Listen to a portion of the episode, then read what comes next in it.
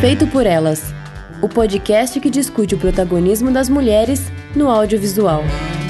Oi, gente, eu sou Isabel Wittmann. Eu sou Stefania Amaral. Eu sou a Débora Prado. E bom, hoje a gente tá aqui então com a Débora Prado, que é nossa convidada, que é doutora em ciência política e professora do programa de pós-graduação em Relações Internacionais da Federal de Uberlândia e também é podcaster no Chutando a Escada, né, Débora? Fala um pouquinho para quem estiver nos ouvindo sobre o teu trabalho e onde as pessoas conseguem encontrar ele. É isso mesmo, gente. Eu, eu já tenho um tempo que eu estou aqui na Universidade Federal de Uberlândia. É, sou professora no curso de graduação e no programa de pós-graduação também no curso de Relações Internacionais. A gente tem, eu tenho desenvolvido aí pesquisas é, sobre Estados Unidos, mas também com recorte com análise de estudos sobre gênero. E a, aí a gente tem um grupo de estudos aqui sobre gênero na UFO para debater essas questões e a gente tem essa participação, né? Eu participo junto com a Carol Pavese no, no Chutando a Escada com o Geraldo, eu, Geraldo, Felipe e Carol. E a gente tenta sempre trazer aí essa discussão também sobre é, feminismo, sobre gênero, relações internacionais, trazer convidadas para debater essas questões.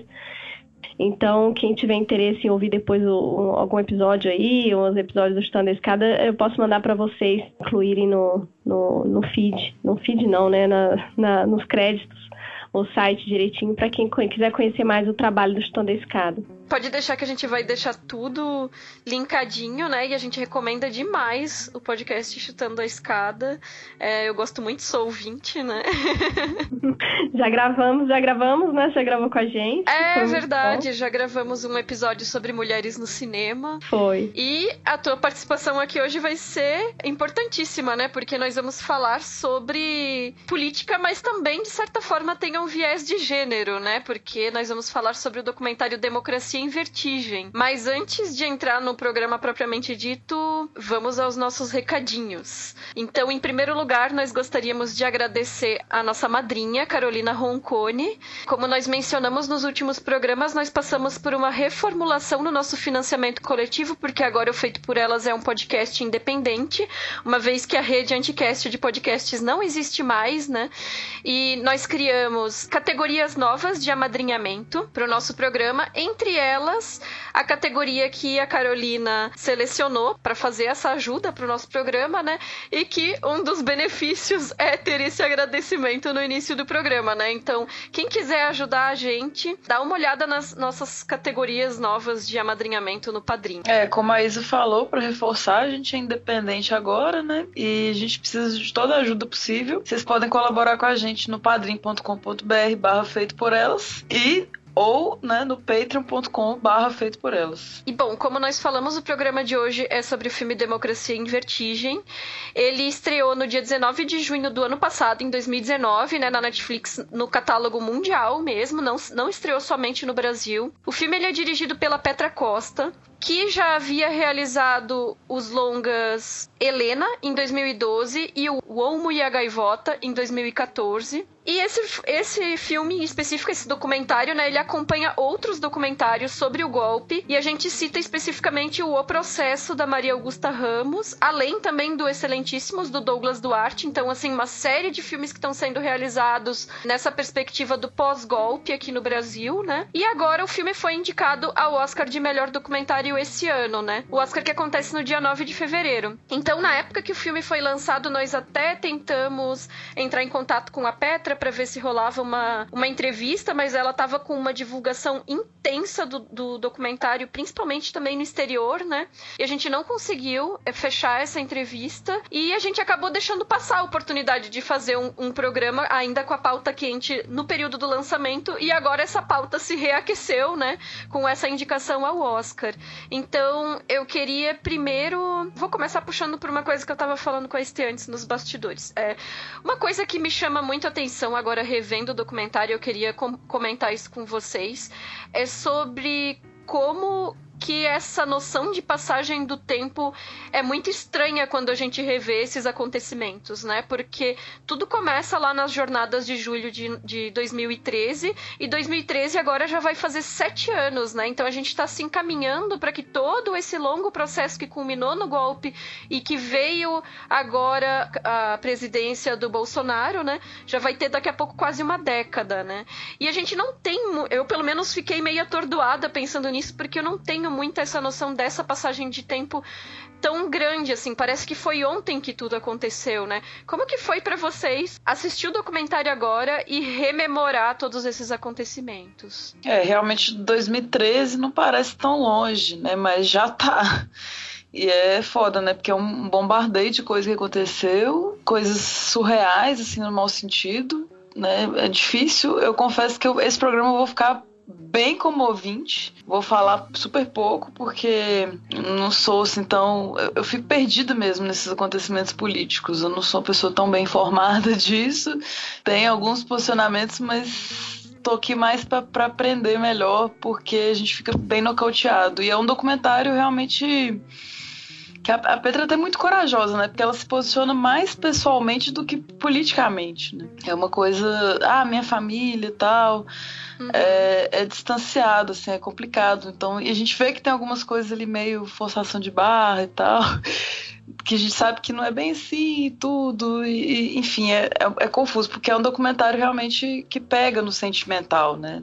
A gente acaba revivendo coisas mesmo, como a Isa disse, não tem como, é difícil não se emocionar e tomar partido de alguma forma ali. Bom, para mim, assim, eu tive a sensação de que eu tava saindo do corpo, assim, quando eu assisti o documentário agora, esse, essa semana, porque às vezes a gente, eu ainda custo acreditar que a gente passou por tudo isso nesses últimos anos, assim, né?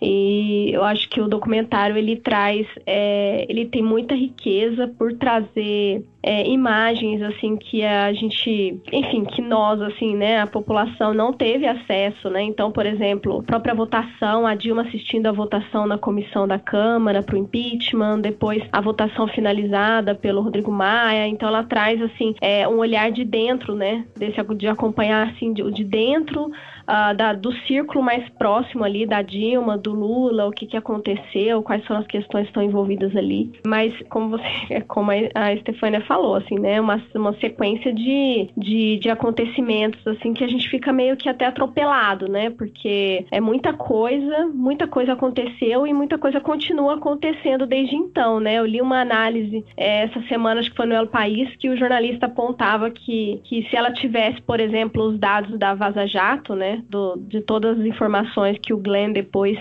é, que a imprensa, e, e mais o Glenn principalmente, divulgou com relação à posição do Moro, é, do envolvimento dele né, com a procuradoria, de tudo que aconteceu, acho que isso ia trazer mais riqueza ainda para o argumento do filme. Né? Agora, assim, é, eu, eu eu li algumas críticas com relação ao documentário, mas eu gostei demais. Assim, eu acho que é, ninguém é descolado de uma posição. Eu acho que nós, enquanto ser seres humanos, né, não existe uma pesquisa neutra, não existe neutralidade nas ciências humanas, né?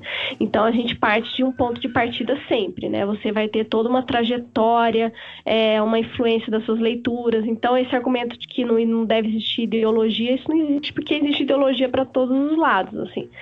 E eu achei muito honesto da parte dela apontar logo de cara a posição dela com relação a, ao que aconteceu nessa narrativa.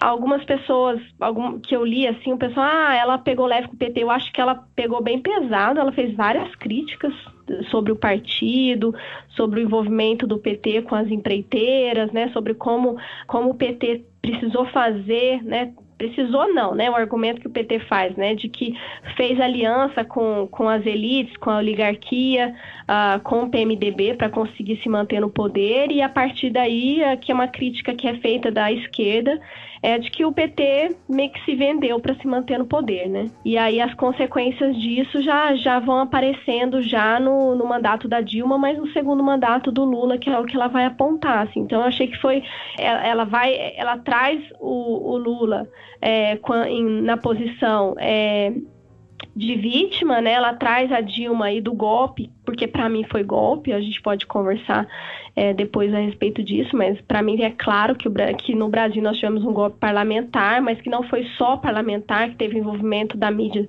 tradicional, né? Que que abraçou né, todo o processo, né, a própria Rede Globo, qualquer manifestação que aparecia, a Globo News entrava ao vivo, é, a Folha de São Paulo, o Estadão, né, então a gente sabe que existem setores da elite que estavam interessados na queda aí é, do, da Dilma, né? E o argumento do tal do, das pedaladas que não são crime, que não é crime de responsabilidade, né? Uhum. Mas assim, eu acho eu achei o documentário muito bom, eu achei que trouxe informações que eu não tive acesso até então, assim, a partir por, por conta desse ponto de vista. Eu achei interessante. Assim, eu acompanhei muito de perto tudo que aconteceu, assim, a gente, a gente tem acompanhado as, a, as questões que desde o processo do impeachment da Dilma, mas antes, nas jornadas de 2013, mas eu nunca tinha assistido, assim, né, a Dilma vendo o que aconteceu, né? O ponto de vista dela e o que, que aconteceu ali, lá no sindicato, né? Então a gente via por fora, mas qual que era o debate que aconteceu ali dentro, o que, que como que estava a posição do Lula. Então eu só achei assim de uma riqueza muito forte do ponto de vista documental, assim, sabe?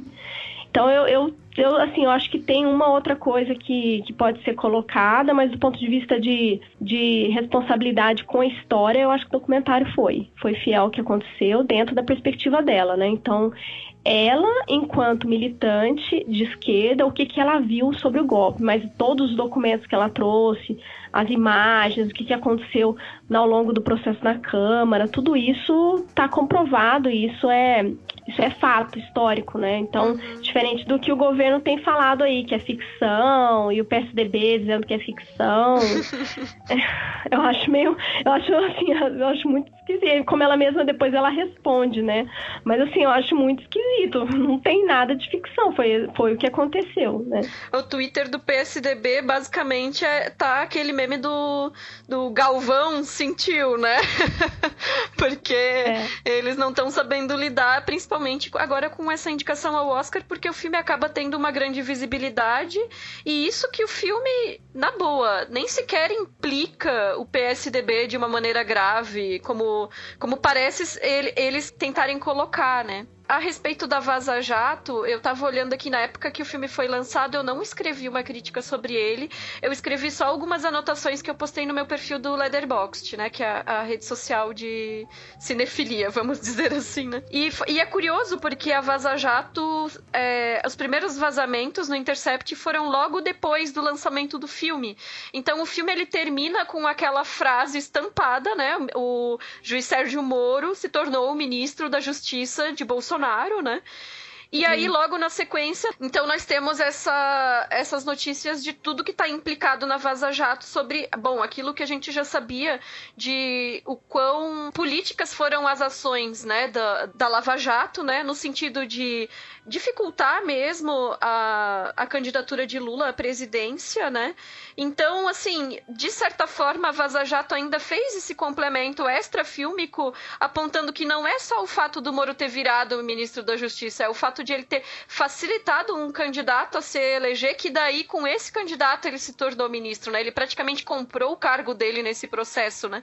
Não que isso Sim. tenha sido o planejamento inicial, né? Mas as coisas se encadeiam muito claramente né? Isso eu acho que é uma das qualidades do documentário, que é pegar tantos fatos políticos complexos e conseguir fazer uma narrativa bastante tranquila para a gente entender, mesmo quem não conseguiu acompanhar todos os bastidores, enfim, porque em comparação com o processo, o processo é um, é um filme muito mais mais denso, muito mais complicado. Além do que a Maria Augusta Ramos tem acesso a algumas conversas de bastidores do PT, mas não tem acesso a Dilma e ao Lula, que é uma das vantagens também da Petra aqui de conseguir uhum.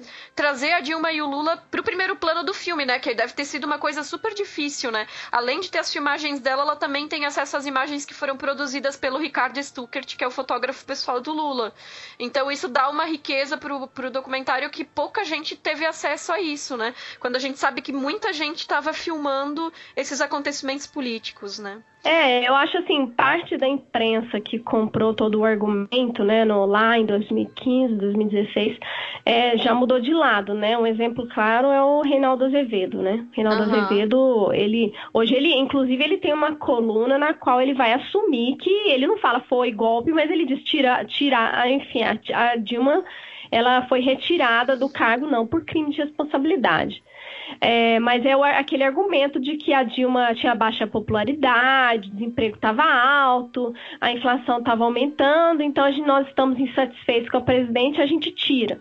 O que não tem o menor cabimento no regime democrático. No regime democrático, se você está insatisfeito com o presidente, você espera a eleição e vota novamente, escolhe, no, escolhe outro, né? Então, assim, por exemplo, quando o Obama teve queda de popularidade, ninguém cogitou retirar o Obama por causa disso, né? E aí as ironias vão sempre retornando, né? Por exemplo, hoje o Bolsonaro está com 34% de aprovação, está com menos do que a Dilma teve na época do impeachment.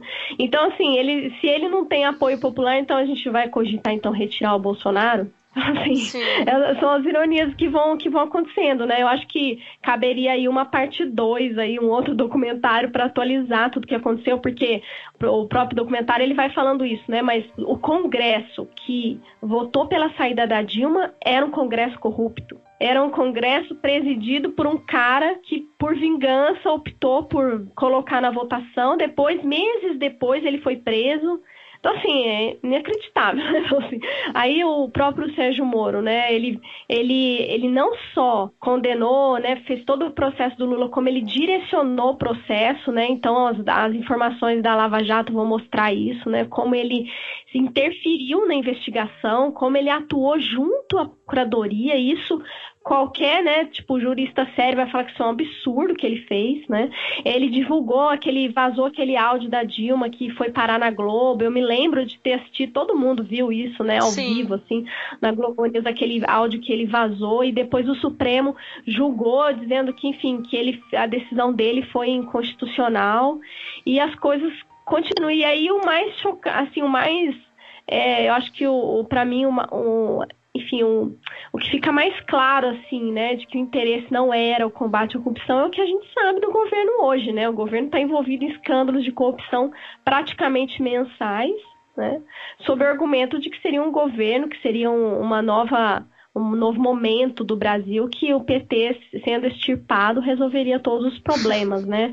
Eu me lembro na época da eleição, eu trabalhei como mesária, infelizmente, eu paguei todos os meus pecados trabalhando como mesária.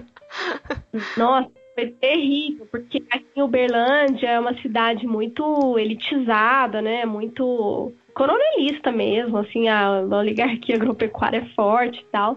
E aí eu, eu, eu fiz, eu fui mesária numa, numa, num colégio particular aqui. E aí o pessoal, né, todo mundo com a camiseta do Bolsonaro, os mesários, os dois eram Bolson, também Bolsonaro tal. E eles, não, vai melhorar, agora o Brasil vai melhorar. Eu falei, não, gente, vai virar um paraíso, né? Tipo, vai resolver todos. Gente, a corrupção é um problema, assim, endêmico, ela é estrutural de todos os partidos. O que aconteceu desde a queda da Dilma até agora tem mostrado justamente isso, que a gente tem escândalo em todos os partidos, né? Por exemplo, a, Petra vai denunciar lá a questão do, do pagamento de emenda parlamentar para votar pelo impeachment, que foram 4 bilhões. Uhum. Agora, para votação de o Ministério Público está investigando a compra de votos, né? Então, assim, são todos os partidos, né? Então, assim, é uma questão plural, né? E aí, esse, é, é foi, assim, a gente foi, vamos selecionar, né? Então, vai ser o, o inimigo é o PT, o objetivo já era tirar mesmo o, o Lula da jogada, então vamos trazer esse argumento e a população comprou, né? A classe média comprou, insatisfeita por várias questões. Eu acho que o governo Dilma certamente tem críticas a ser feitas, assim, a serem feitas. Foi o PT Sem se dúvida. distanciou. Sim, o PT se distanciou da base, né? Teve um ministro da secretaria lá que deu uma entrevista no, durante o documentário, que fez uma crítica ao PT, e ele disse do pé dentro, do pé fora, né? Sim, é claro, essa, essa fala é muito boa. Muito é. boa, muito boa. Porque eu me lembro que eu fiz greve em 2013, eu fui para Brasília, a gente tomou bomba de borracha da, lá dos, dos da polícia porque a Dilma não queria receber os professores. Na época era um mercadante, ministro da Educação, ele nem recebeu a gente para uhum. dialogar. Então foi um governo que voltou as costas para a base, né? E Sim. aí aí o, o, que eu, o que eu percebo, assim, o que a gente vê é que a jornada de 2013 trouxeram um desgaste, então já existia um interesse, né? Tipo, um, quando a Dilma ganhou a eleição, vocês lembram, né? Do Aécio, pedir recontagem, depois não tinha nada, aí a justiça determinou, né? O Tribunal Eleitoral disse que não tinha nada a ver, que era legítimo, mas esse discurso do impeachment da Dilma já começou logo quando ela foi reeleita, né? No segundo mandato. Então foi uma oportunidade, né? Uma insatisfação que já existia, e aí você vê uma, a população saindo às ruas contra o governo, então foi meio que uma oportunidade ali. Então o movimento que começou como um movimento de esquerda acabou tomando uma outra forma, né? Sim, em 2013 eu ainda morava em Manaus, inclusive, e quando as manifestações chegaram lá, elas já não eram mais, porque começaram como passe livre, né?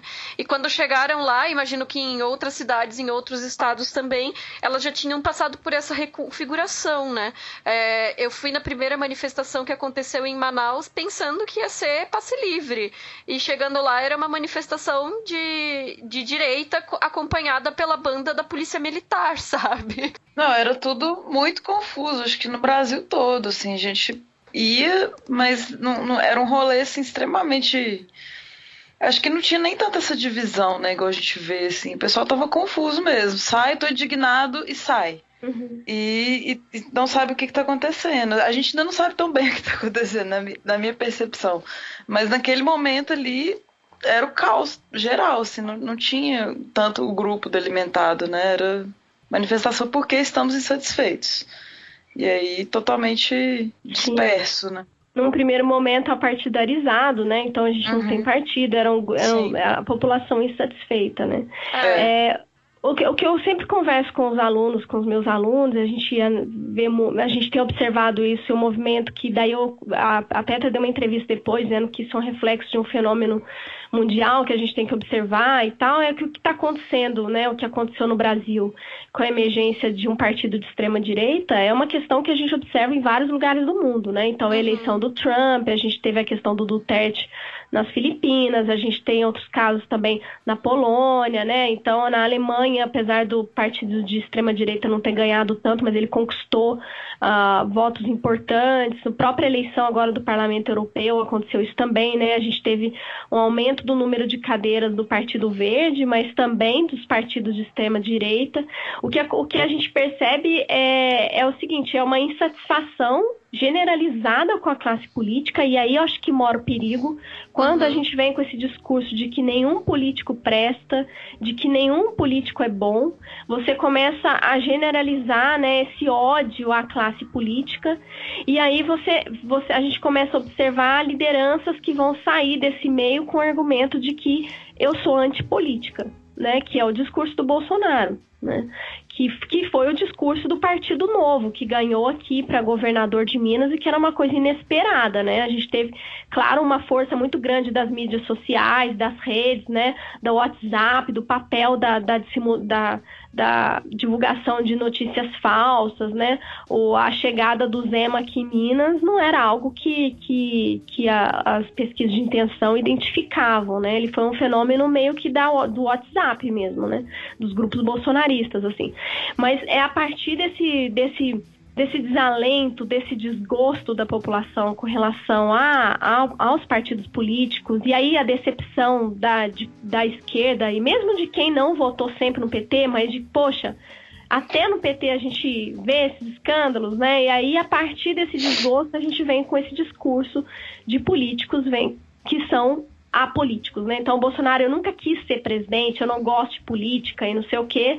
E aí, com esse discurso, a gente começa a ter a emergência de lideranças aí de extrema direita, que vem com esse discurso, com esse argumento de que vai fazer um governo técnico, né? Uhum. Uh, vai ser um governo técnico, gestor. vai ser gestor, apolítico, eu só vou colocar pessoas qualificadas e gabaritadas. Esse é o discurso do governador de Minas, por exemplo, né? Não, vai ser um governo de técnicos, né? E, e, aí o que a gente vê hoje, assim, é, é a esculhambação geral, né? Porque fica escancarado para quem quiser ver que o governo tem um direcionamento ideológico e assim uma ideologização da política, né? Ele veio com o argumento de uma desideologização e o que a gente vê hoje é uma ideologização, inclusive em setores que a gente não tinha até então, né? Então na política externa brasileira, por exemplo, né? A política externa brasileira sempre se posicionava por princípios universais, assim, né, históricos, assim, independentemente do governo, seja Fernando Henrique, seja Lula, a condução da política externa sempre foi a mesma com o Bolsonaro, a gente tem uma mudança, uma radicalização assim, da política externa brasileira. Né? Então, o Brasil vai, vai se colocar ali, é, por exemplo, com relação contra o Estado da Palestina, com apoio direto a Israel, uma subserviência com relação à posição norte-americana. Não importa se vai ganhar alguma coisa com isso ou não, né? Então, o Brasil muda de postura assim radicalmente, né? Eu já fui em congresso assim na área de relações internacionais e especialistas de política externa, eles olha, a gente tem uma mudança radical assim na, na política externa brasileira. Então, o que a gente via assim com algumas nuances no Fernando Henrique, Fernando Collor, mesmo Tamar, depois, enfim, Sarney, desde o período da redemocratização até hoje, o que a gente vê agora é uma mudança assim drástica, né? O Brasil ele tem um discurso agora de ideologização na condição da política externa brasileira, esse combate ao tal do, da ideologia de gênero, né? Que o governo gosta tanto de falar. E você tem o Ernesto Araújo, um cara, assim, que não tem qualificação para estar no cargo que ele está, ele só subiu de cargo. Então tem toda uma hierarquia no Itamaraty que foi desrespeitada quando ele chegou, pelo simples fato dele apoiar o Bolsonaro. E aí você põe um cara que, que é negacionista ambiental, que diz que mudança climática não existe, e um cara que vem com o discurso da religião, de trazer moralidade. Chega nas, nas votações da ONU, a gente passa vergonha, porque o Brasil vota com países sim, que, que são contra os direitos das mulheres, direitos de crianças, direitos reprodutivos. É um negócio assim assustadoras. Então, a gente vê uma ideologização de, sobre todos os lados, né? E pessoas desqualificadas assumindo cargo, né? Agora esse vexame no MEC aí. Sim, nossa, demais. Agora, isso que você falou, tem dois pontos que me chamam a atenção. Primeiro que você tinha falado de vai precisar de um filme parte 2, né? A gente já tinha comentado sobre esses documentários em algum outro programa anterior, e eu lembro que eu tinha falado assim, ah, tem uma galera que tá filmando, né? Tá, tá cobrindo esses acontecimentos de 2013 para cá, e aí tem que ter esse momento do corte, né? O momento onde se decide esse documentário está encerrado. E precisa ser uhum. lançado aqui, né? Porque no final das contas não tem como. Não, não acaba nunca, né? Todos esses é. acontecimentos ainda estão se desenrolando, ainda tem consequências. Não parou no golpe, não parou no Bolsonaro, enfim. Mas precisa ter o momento da escolha de fechar o filme, né? Então, com certeza, que a gente vê da política brasileira de 2013 para cá ainda vai render muitos documentários documentários, e não só muitos documentários, como muitos estudos que eu sei que a galera lá da USP, até colegas meus de turma e tudo, do, do doutorado, o pessoal que trabalha com antropologia urbana tá pesquisando essas manifestações de rua, de direita e de esquerda, que vem acontecido desde lá, enfim, é coisa que ainda vai render muito fruto, porque essa vai ser uma década muito é, marcante, né, na, na história do Brasil, eu imagino, quando a gente analisar em retrospecto. E esse ponto que tu falou da ideologia de gênero, para mim é outra coisa que chama a atenção nesses relatos sobre o golpe e que é a nossa percepção da época mesmo também, né? Tipo, não tinha como não ver as coisas se desenrolando e não pensar o quão misógino era tudo que estava acontecendo. Assim, as falas eram misóginas, as comemorações eram misóginas,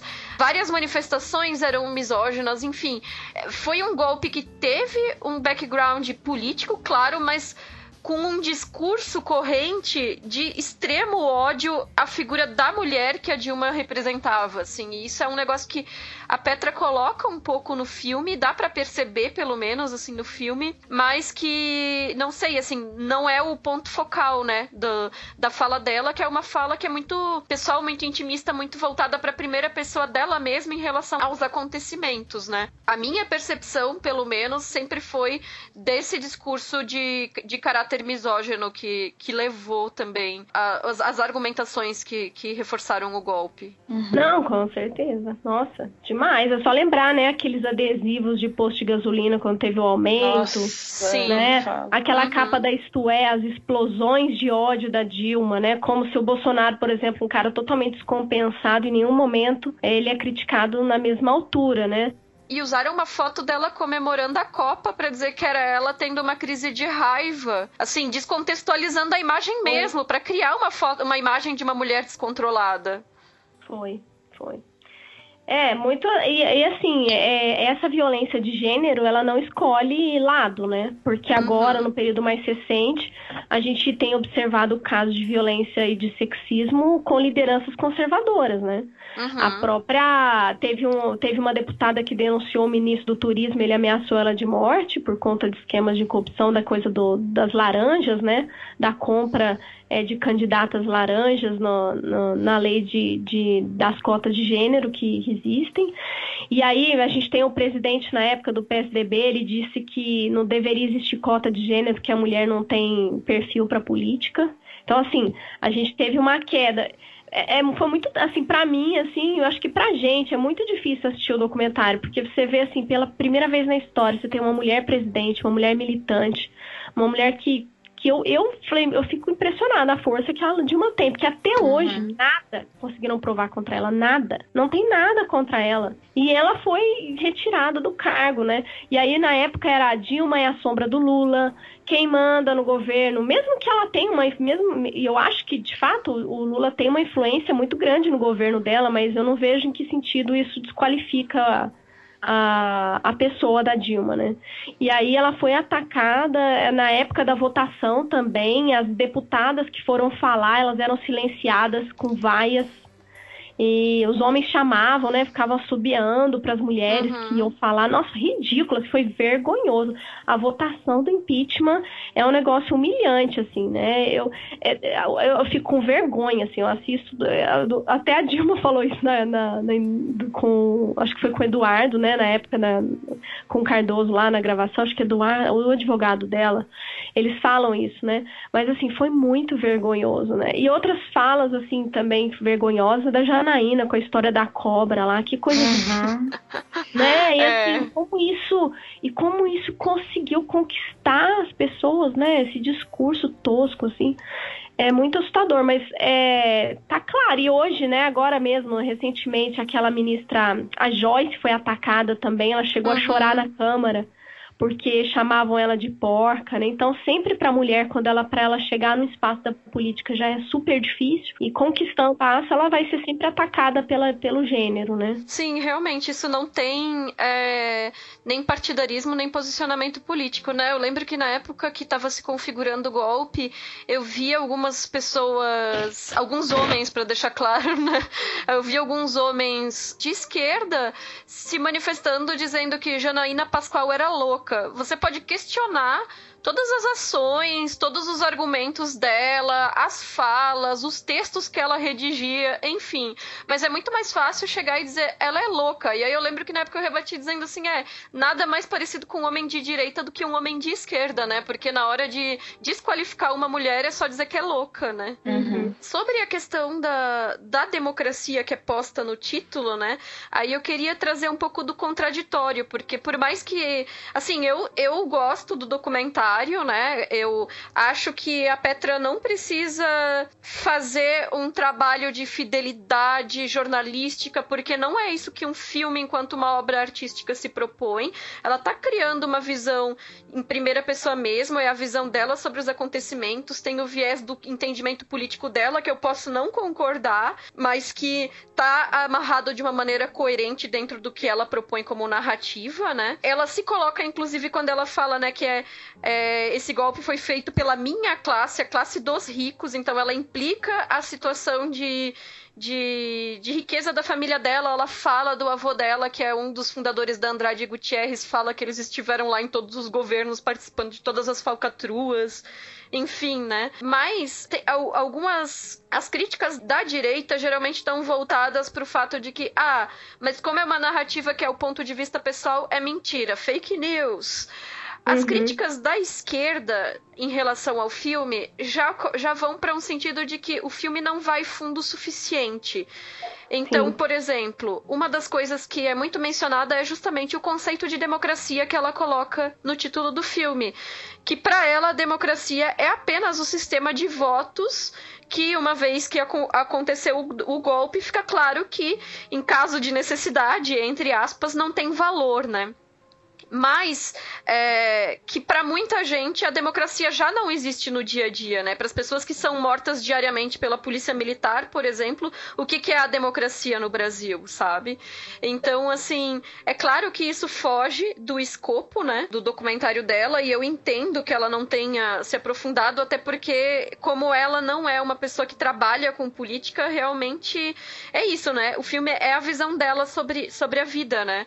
Mas eu, uhum. eu até recomendo recomendo para quem quiser ler um texto que aborda bem o contraditório do documentário, a crítica da Carol Almeida, que a gente vai deixar linkada no, no post para quem for ler, que é um texto que aponta muito bem assim os pontos em que o documentário poderia ter sido mais incisivo, sabe? E por que muita gente da esquerda daí também não gostou do documentário. Uhum. É um texto sensacional. Eu li essa crítica também. Ela, ela aponta alguns. Nossa, tinha potencial ali na hora que ela mostra as placas, né? Do, do avô e a outra. E, e quando a, a, encarregada de limpeza fala: ah, acho que não tem democracia, não tem direito da gente votar. E às vezes a, a Petra não aprofunda tanto, né? Então o texto coloca. Eu até reduzi meia estrela do filme depois de ler essa crítica, porque assim, a gente continuou gostando, mas era coisa que eu não tinha pensado e, e ela fez ver assim com muita Clareza, né? sobriedade. Né? E eu tava lendo uhum. no, no Letterboxd uma maioria críticas masculinas, né, de, de, brasileiros ao filme. E eu notei misoginia também, assim, né? Não só com Dilma, mas aquela coisa, ah, é uma menininha de Maria Chiquinha que tá falando, sabe? Uhum. Tipo, reduzindo o fato, por, por ser uma diretora e, e por ter essa, essa visão, né? Aí, aí, entra de novo. Mas é uma, uma, uma, um ponto de vista de uma mulher falando, né? Então os críticos podem atacar, e estão atacando por isso também, né? Estão desmerecendo, até por esse coisa, a sensibilidade, a família e a inocência dela, até citado nessa crítica, né? Da Carol. É, porque ela tem uma certa visão inocente de como Sim. funcionam os mecanismos políticos, né?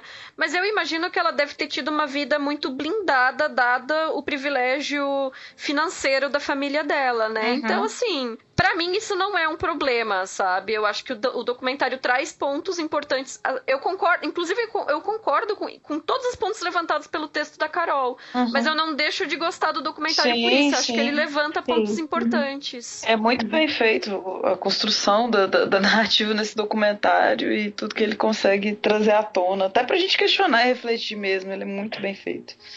É, eu acho assim, tanta coisa aconteceu, né? E você tentar conseguir organizar isso uhum. tudo é, isso eu acho que é um mérito, é, o trabalho tem um mérito muito nesse sentido, né?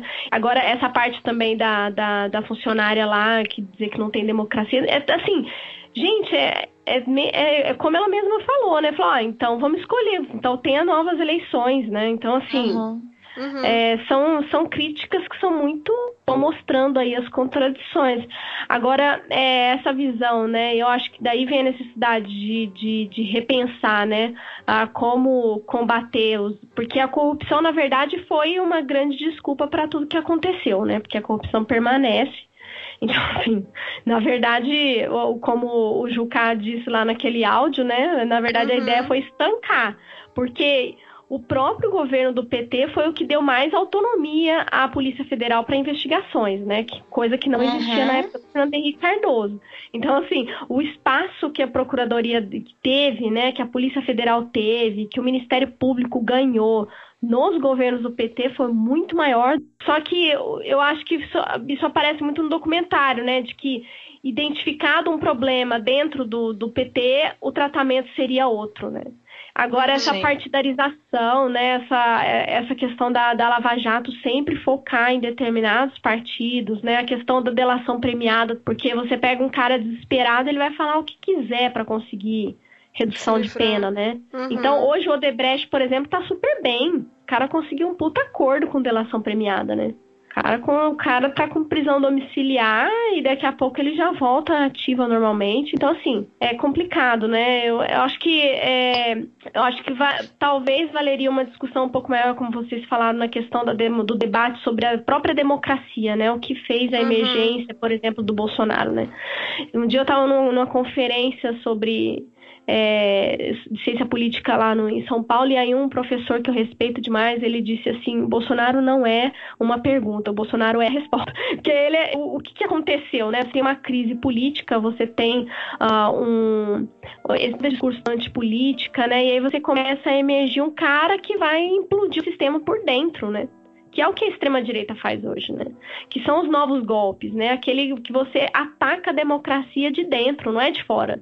Não é mais como era antigamente nos anos 60, né? Você vai fechar o Congresso, você vai, enfim, os militares vão tomar o poder à força e tal. Agora são outras formas de, de, de, de, de enfraquecimento da democracia, né? Que é o que a gente tem percebido aqui no Brasil, mas não só no Brasil, né? Em outros lugares do mundo também, né?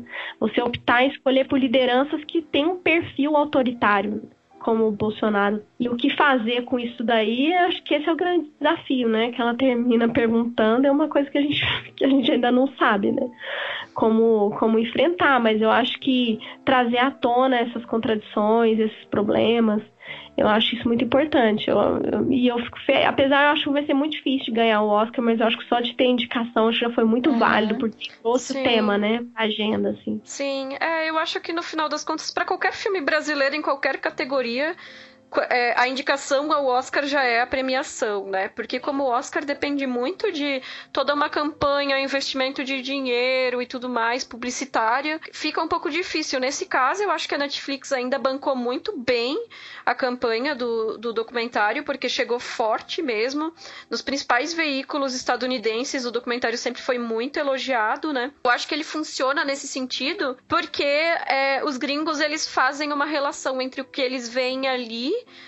com os próprios acontecimentos recentes nos Estados Unidos, a própria questão do Trump, uhum. a noção de enfraquecimento de democracia que eles têm lá, né?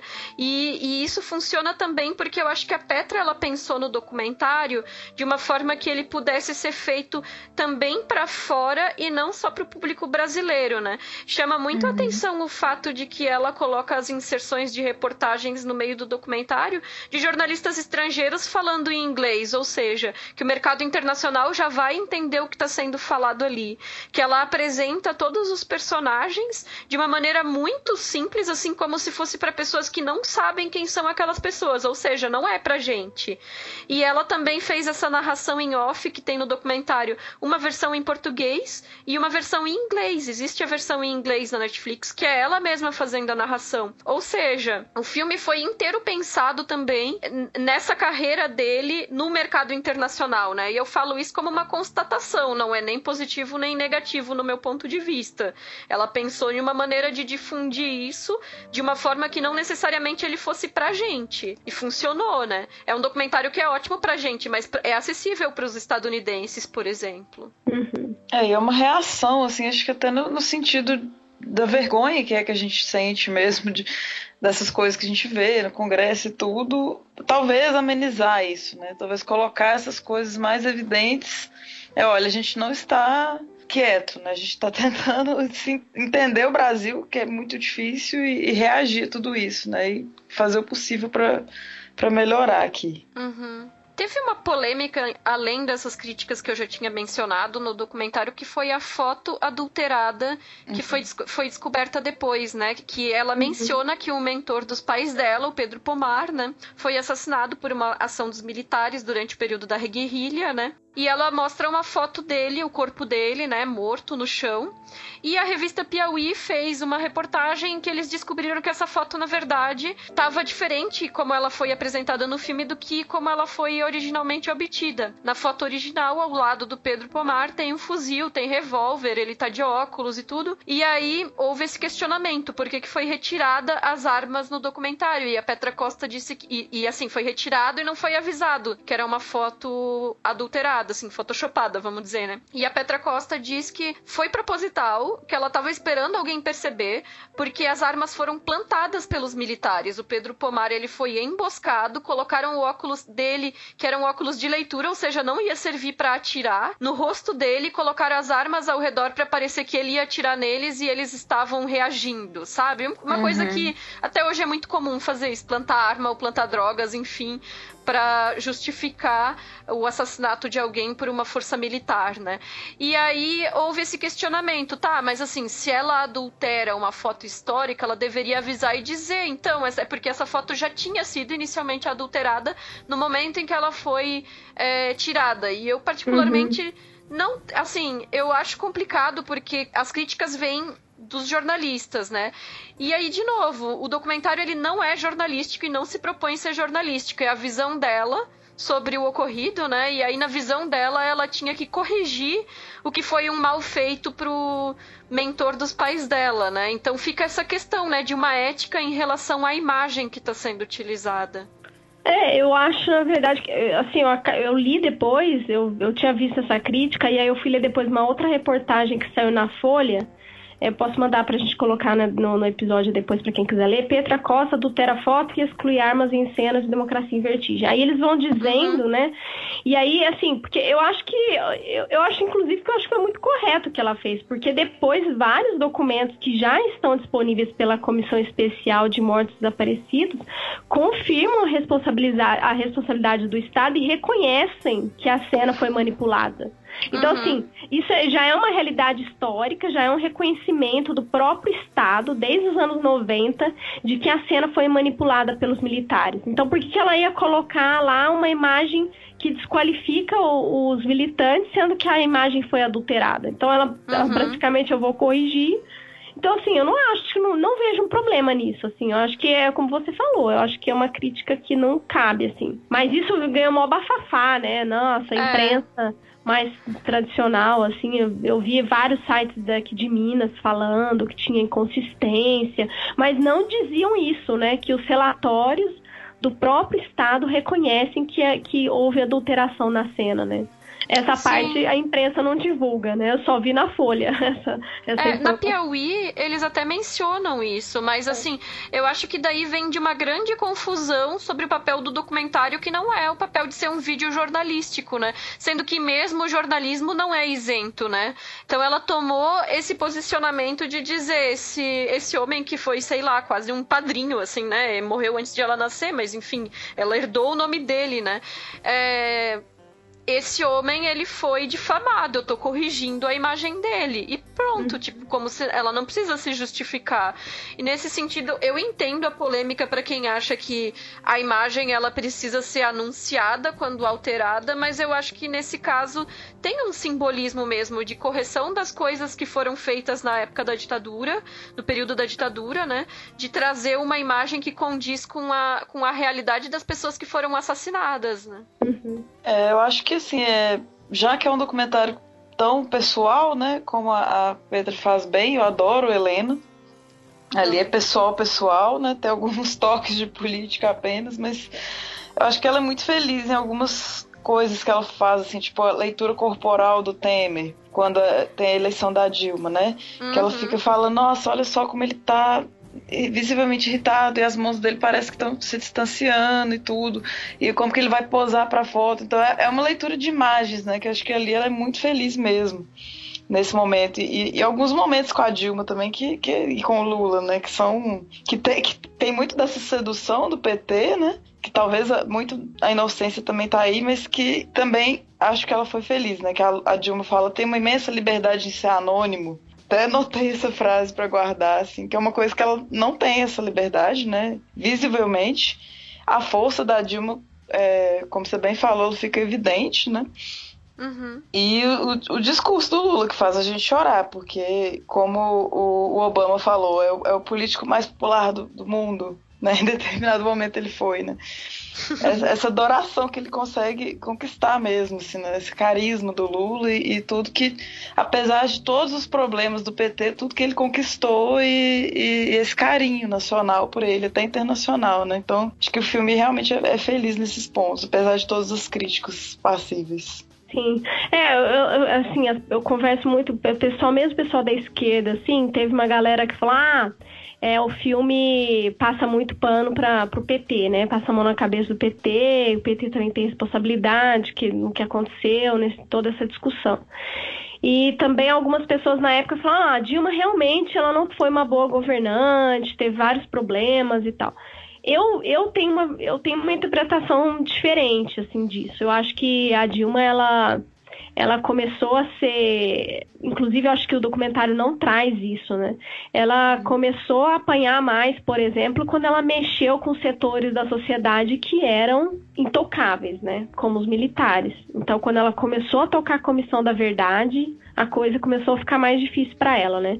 Eu me lembro quando eu estava ainda no mestrado, eu tinha, a gente tinha um professor de política externa brasileira, que muito estudi estudioso, né, dos regimes militares e tal, e isso lá, mais de 10, mais de 10 anos atrás, ele falava, ninguém mexe com os militares no Brasil. No Brasil a gente não teve uma ruptura, a gente tem uma, a gente tem uma sequência de concessões, né? Então a gente não conquistou a democracia, né? A população queria diretas já e a gente não teve.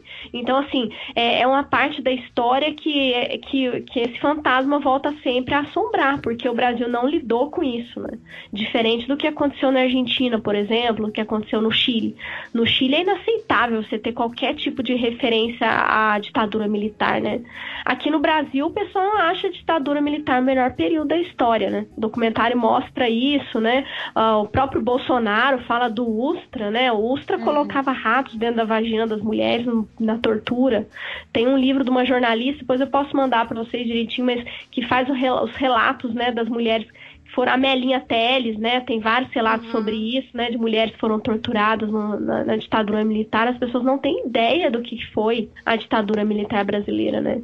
E eu acho que a Dilma ela foi muito corajosa quando ela começou a enfrentar isso daí. A Petra ela vai apontar a questão dos bancos, né? Do mercado financeiro, quando a Dilma vai aprovar a redução da, da taxa de juros, né? E a gente sabe que hoje ah, quem mais lucra, né? Quem tem tido faturamentos bilionários são os bancos, né, continuam, apesar de toda a crise que a gente enfrenta, crescendo muito bem, obrigada, né? Mercado e democracia definitivamente não caminham de mãos dadas. O capitalismo não tá nem aí para democracia, né? Então, assim, quando o Bolsonaro aumentava a intenção de voto, o, o a, a bolsa ficava mais estável, o dólar baixava.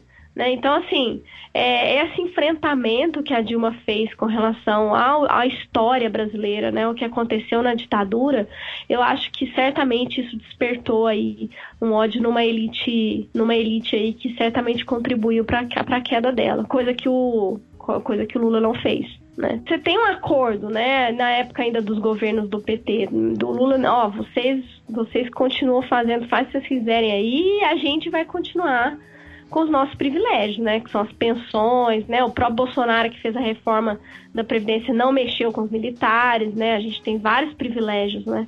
Os militares mantêm no Brasil hoje. E eu acho que a Dilma também ela foi muito, ela, ela teve esse enfrentamento que, que os governos anteriores não tiveram. Eu acho que o documentário não traz isso. Poderia ter trazido, assim, né? Como que ela foi a partir dela que a Comissão da Verdade ganhou um novo fôlego, né? E qual que é o impacto que isso tem na, na condução, né, do governo dela e tal. Eu acho que faltou, assim, essa essa interpretação, mas eu acho que ela tinha uma dificuldade, ela certamente não tinha o carisma do Lula, ela tinha uma uhum. postura muito mais seca, ela não dialogava tanto, né? Então, como o pessoal a fala, ah, o, tipo, o PT fez acordos, né, para ter governabilidade, né? Ela não tinha esse, esse diálogo, né, com o PMDB, por exemplo, né? Isso fica evidente até no dia da posse, né? Então, eu acho que esse, ela tinha essa dificuldade de, de, de fazer política, né? Então, eu acho que o Lula, ele era muito mais, ele era mais articulado que ela, né? Agora, enfim, para mim, o, até hoje, o que o que o que está constatado é isso, né? A maior vítima de tudo isso foi a Dilma, porque contra ela nada foi provado até agora, né? Uhum. Mas, enfim, é, eu acho que é um documentário que mexe muito com a gente. Eu também chorei com o discurso do Lula, porque ele é um cara né, que tem um carisma. Mas eu achei incrível também. Eu me lembro que eu, de ter assistido ao vivo também. Mas, é, ao vivo assim, né? Pela TV, não tava em Brasília. Mas a fala da Dilma dela se defendendo lá na Câmara. Foram horas que ela se colocou ali, né? para responder aos questionamentos do, do, dos congressistas, né? E eu, eu achei muito bom o discurso dela também, né? Dela ter falado sobre como ela enfrentou, né, a morte, como ela que ela só temia pela morte da democracia, muito forte, né? Muito emblemático assim. E quando ela fala que todos nós seremos julgados pela história, né? Sim, perfeita. Perfeito, porque é isso, né, gente? O que, o que aconteceu depois, né? Todos esses escândalos aí envolvendo o Moro. Mesmo que, enfim, mesmo que ele continue com popularidade, a história vai julgar essas pessoas, né? Uhum. É, com certeza. É, acho que é a única tranquilidade que eu tenho é de saber que eu, que eu tô do lado certo da história, sabe? Assim, pô, Sim. É a única tranquilidade, por mais, por mais infernal que seja, eu durmo assim, falei, bom, pelo menos eu não, não apoiei isso daqui, sabe? Como é. diz o Lula, né? O, sonho, o sono dos justos, né? Tem um momento que ele fala isso no carro.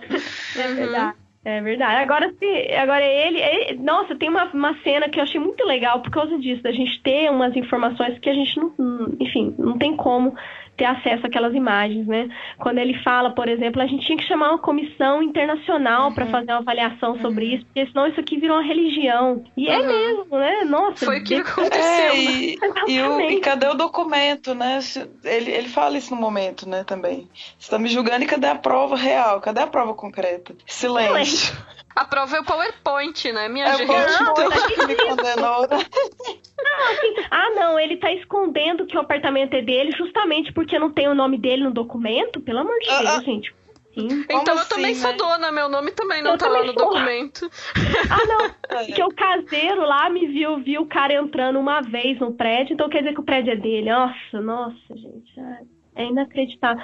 Acho que o maior erro do, do Lula foi acreditar na justiça. Ele termina o discurso dizendo que ele acredita na justiça. Eu não acredito na justiça brasileira. Eu acho que ela é totalmente, ela é totalmente parcial, totalmente tendenciosa. Uma justiça que é corrupta. É só a gente ver agora o que aconteceu essa semana, né, com o Glenn do uhum. Ministério Público denunciar o Glenn, né? Tipo, toda a imprensa internacional criticando isso, né?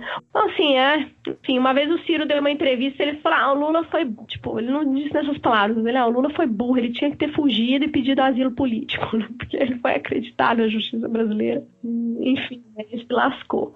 Mas, difícil saber. Mas, é, agora a Dilma, para mim, é, é a que sai, assim, mais limpa dessa história toda, sabe? É, sem dúvida. Porque no final das contas, contra ela, contra o Lula ainda existiam acusações e, sei lá, especulações, enfim, contra a Dilma simplesmente não tinha nada, né? Então. É, tem aquele momento que, que no, no, Congresso mesmo eles perguntam, ah, então a Petra pergunta, o problema da Dilma é que ela não é uma boa política, assim, no sentido de não dar não abraço. Dá abraço. O Lula abraçava, a Dilma não, não dá abraço, né? É carência, é isso então, né? Aquele abraço da Dilma né?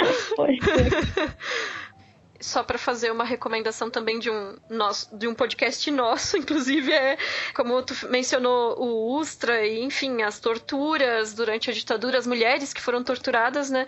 Para quem não ouviu ainda, nós temos um programa sobre a Lúcia Mural, onde nós conversamos sobre o filme Que Bom Te Ver Viva que é um misto de ficção com documentário também que fala das experiências dela como presa durante a ditadura e traz o depoimento de diversas mulheres que também passaram por, esse, por essa mesma vivência. Então, é um filme pesadíssimo, mas que a gente super recomenda. Ah, muito legal. Eu não assisti, não. Vou assistir. Vou escutar o episódio de vocês e assistir o filme. É, reforçar assim que é que eu não quer dizer que a gente do feito por ela seja petista ou adore cegamente Lula e, Dilma, deu pra ver aqui. Mas essa situação é tudo muito além disso, né, gente? É, o documentário, o documentário é claramente petista, né? Então talvez a gente não concorde com tudo que tá ali, mas a, a, proporção que tomou a gente sabe que não é questão de ser petista ou não, né? É, uma questão de justiça, né? Eu, eu é, acho de que... direitos humanos, de. Claro. Enfim, não, é, eu sempre me considerei mais à esquerda do que eu o PT, também. assim. é, PT pra mim é centro. o PT para mim é, é partido de centro. É, uhum. a gente aceita e comemora o que tá à disposição, assim, né? Mas, mas espera mais, né? Mas, inclusive, eu queria dizer que foi até uma inspiração nossa do Feito por Elas, o próprio Chutando a Escada, que durante as eleições vocês fizeram vários editoriais, né? Posicionando o podcast. E mesmo a gente não sendo um podcast de política durante as eleições, nós também fizemos esses editoriais na abertura dos programas inspirados nos podcasts de vocês. Justamente com essa ideia, né? No primeiro turno, um editorial mais aberto, porque a gente tinha votos diferentes entre as pessoas da equipe, né?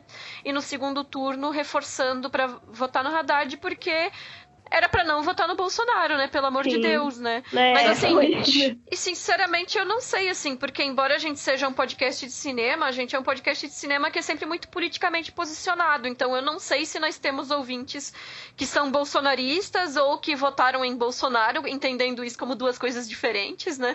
Uhum. Mas a gente sempre vai ter essa postura crítica e a gente não se furta de, de de posicionar nesse sentido, né? A gente não vai deixar de falar e não vai deixar de criticar, até porque são políticas que nos afetam diariamente, né? Principalmente se a gente tomar o âmbito da cultura, do cinema que está uhum. sendo atacado, né? Re oh. reiteradamente, né? E no meu caso em específico também dos estudos de gênero, né? Que Débora também compartilha comigo, né? Em, em áreas diferentes que que também é uma tristeza, né? Ver o, o tanto de difamação que existe com a área de pesquisa, né? Sim, né? São retrocessos atrás de retrocessos, né? Eu, assim, eu tenho muitas pessoas próximas, né, na minha família, assim, que, que votaram no Bolsonaro por conta dessa toda a construção de um ódio ao PT, né, de que o PT é o problema do país, mas que hoje já, já enxergam as coisas, assim, não no sentido de que, enfim, enxergam no, eu não queria dizer assim de ah, existe a, é, nós, nós estamos com a verdade absoluta. Uhum. Não, mas é, por exemplo, um, um deles é advogado, né? Um, um familiar meu. E aí, quando teve a discussão da prisão até o trânsito em julgado, né? Que foi a uhum. Carmen Lúcia, deu voto, isso aparece no documentário, né? E, e aí eles rejeitaram, e para depois dar a entender que ia ter uma nova avaliação, ou seja, a gente vai só condenar o Lula, depois a gente vai reavaliar e voltar atrás, no nosso entendimento. Um negócio uhum. inacreditável. E aí, esse meu filho que votou no Bolsonaro falou, isso, é isso é um absurdo, isso é inconstitucional. O artigo 5 da Constituição tá claro ali. A pessoa, uhum. ela deve aguardar até o trânsito em julgado todos os recursos. Então, assim, é, é, vão, é, tem acontecido coisas tão absurdas que fica difícil, né? Por isso que o percentual de apoio hoje do Bolsonaro é 34%. Tá difícil conseguir um apoio, né? Então, muita gente que votou nele hoje já, já não votaria novamente. Porque, enfim, né? Mas ainda tem uns convictos, né? É, eu ia dizer sorte a tua, porque a minha família é dessa base dura aí. Não, é duas. Pois é. que difícil. Penso. Ai, ai. Mas é, eu, eu, outra coisa eu acho que mesmo ela aponta isso, eu acho que é importante, eu acho que ela foi muito inteligente de já apresentar o que, que o pessoal vai criticar. Né? Então ela já disse, olha, eu sou de elite, né? O meu avô era fundador da Gutierrez, se ela não tivesse apontado isso, com certeza ia aparecer, né? Mas é, é eu acho que certamente ia aparecer. Mas ah, isso não desqualifica o relato dela, que eu acho que ela vai trazer questões assim muito importantes, né? Mas eu acho que ela foi inteligente de já começar a se antecipar e algumas coisas que iam aparecer, né? É até a própria marcação de que é algo dela, né? Com, com imagens dela criança ali no aniversário, é sempre personalizado, né? Subjetivo. Então, uhum. é isso, é uma, é uma visão. E documentários, gente, é muito difícil você esperar isso um documentário, assim, de qualquer coisa jornalístico. Não é, não existe a verdade, né, a ser mostrada, né? São recortes e visões. Então, Perfeito. Débora, a gente queria te agradecer a tua participação, por ter, por ter aceitado o convite, por ter feito essa contribuição com esse debate que foi muito enriquecedor. Obrigada mesmo. Uhum. Imagina, gente, uma honra participar do programa de vocês. Obrigadão pelo convite. A gente vai deixar os links para o Chutando a Escada todos na postagem para quem quiser é, acompanhar e também os links referentes às outras citações que nós fizemos, as reportagens, enfim, vai estar tá tudo lá no post certinho. Legal, obrigada, gente. Foi bom demais. O tema é difícil, mas foi bom, né? A gente, eu, eu saí do corpo assim, quando eu para assistir, eu falei, nossa, É, mas é difícil, né? Mas a gente é. tem que, tem que, tem que é falar sobre. É necessário. Pessoal, indo para os recadinhos finais aqui do programa, lembrar de seguir a gente nas redes sociais, no Twitter, Instagram, Facebook. Temos o Letterboxd, onde a gente coloca as estrelinhas para os filmes. Estamos no iTunes, tem o site, tem o feed do podcast. Os programas também estão no Spotify, no Deezer e no YouTube. E como a gente tinha falado na abertura sobre o Padrim, né? Só reforçar que quem assina o nosso Padrim ou o nosso Patreon também recebe quinzenalmente uma newsletter que tem conteúdo complementar àquilo que a gente apresenta aqui no nosso podcast e no site. E nós também temos um grupo do Telegram que é aberto, então o link para entrar nesse grupo fica na postagem, se vocês quiserem entrar para conversar sobre cinema e várias outras coisas, porque a fuga de tema é uma constante nesse grupo, mas é ótimo. E o filme Democracia em Vertigem, ele continua no catálogo da Netflix, assim como os outros filmes da Petra Costa, o Helena e o Homem e a Gaivota também estão lá.